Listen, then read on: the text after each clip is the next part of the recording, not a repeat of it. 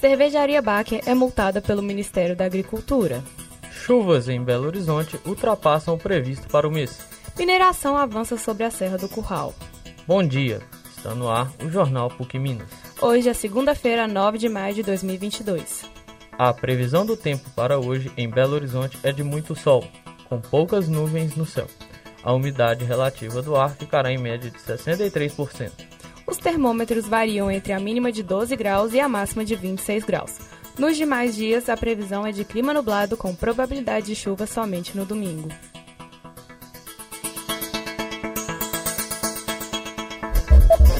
Cidade. Após dois anos das contaminações por dietileno glicol, a cervejaria Baker foi multada em 5 milhões de reais. Mais informações com a repórter Maria Fernanda Lages.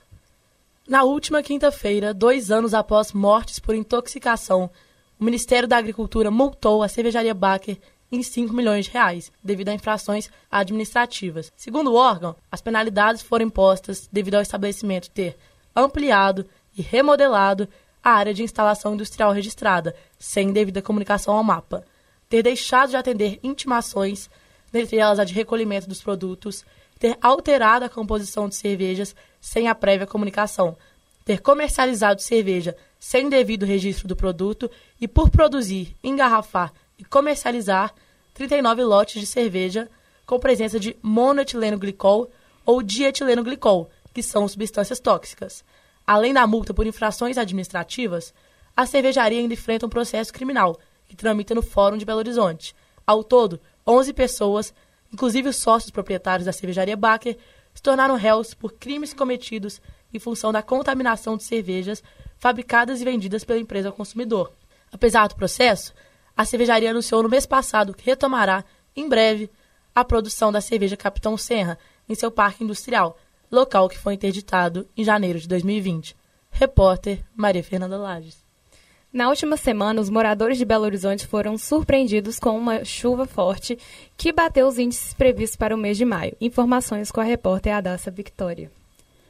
A última semana na capital surpreendeu a todos com a mudança climática, já que na quarta-feira, dia 4 de maio, em 13 horas, choveu em BH mais que o dobro do esperado para o mês. A regional mais atingida foi a Oeste, que registrou 73 milímetros de chuva, equivalente a 258% do esperado para maio, seguidas da região Centro-Sul e Leste. Apesar do grande volume de chuva, a Defesa Civil informou que não houve ocorrências. Além da chuva, o frio também se fez presente de forma intensa após a noite de sábado, dia 7. O Instituto Internacional de Meteorologia, INMET, informou na quinta-feira, dia 5, que uma massa de ar frio de origem polar influenciou diretamente na queda da temperatura em Belo Horizonte, o que resultou no registro recorde sucessivo de menor temperatura do ano na capital, que até então era 15,6 graus Celsius, registrado em 16 de abril, passando para 14 graus na madrugada do último domingo. O resultado, já percebido por muitos, é um clima mais frio durante as noites na capital mineira, que deve permanecer pelos próximos dias. Repórter Radassa Victoria. A mineração avança em Minas Gerais. O próximo local de possível exploração é a Serra do Curral. Confira a reportagem com a repórter Maria Fernanda Lages. Esta serra tem dono. Não mais a natureza a governa. Desface com o minério uma antiga aliança, um rito da cidade. Desiste ou leva bala. Escrita com sensibilidade, coragem e emoção, a história da mineração da Serra do Curral se estende há anos. Tombada como paisagem cultural pelo Instituto do Patrimônio Histórico e Artístico Nacional e conjunto paisagístico pelo Conselho Deliberativo do Patrimônio Cultural do município de Belo Horizonte, a antes conhecida como Serra das Congonhas, faz parte da identidade da capital mineira é impossível desapropriar a Serra dos Belo Horizontinos. É ela que molda o Belo Horizonte, tanto que Arão Reis, engenheiro que chefiou a comissão da construção da cidade, fez estudos sobre os aspectos biofísicos do lugar para nortear o projeto. Os estudos feitos pela comissão construtora da nova capital detalharam informações sobre o solo, nascentes, qualidade das águas, direção dos ventos, regime de chuvas, temperatura e outros fatores que interferiam no antigo Curral del Rei, que saiu de cena para dar lugar à capital, inaugurado em 12 de dezembro de 1897. A Serra do Curral é parte da identidade do Belo Horizonte, é um marco geográfico mais saliente da capital mineira, ao qual se associa um profundo sentimento de pertencimento a esta terra, uma relação afetiva daqueles nascidos na cidade e também daqueles que adotaram para si a capital de Minas e vivem aqui o dia a dia de Belo Horizonte. Os ventos começavam a virar com a criação, em 1960, da Ferrobel, atual Urbel, empresa criada pela Lei 898 de 61 para explorar minério de ferro na mina das Mangabeiras.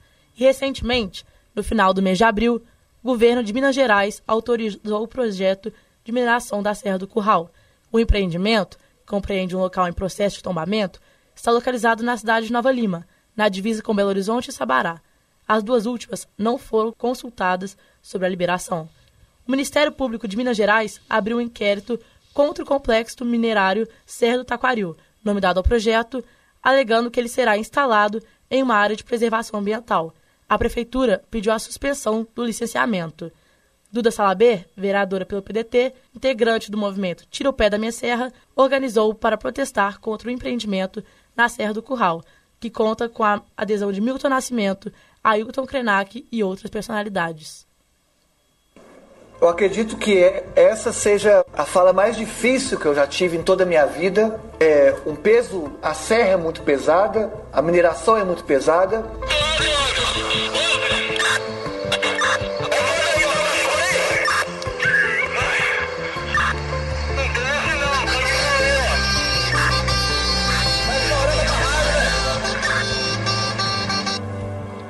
E aí, se nós temos vocação para a mineração, eu digo que nós temos vocação de moer montanhas, é isso que nós queremos para o nosso estado?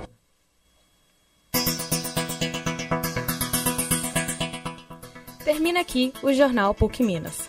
Apresentação: Ana Carolina Gomes e Pedro de Lima. Produção: Adassa Victória, Maria Fernanda Lages e Maria Laura Alves. Trabalhos técnicos: Clara Costa, Arthur Rocha e Giovanna Orsini. Coordenação: Getúlio Nuremberg. Para você, uma ótima semana.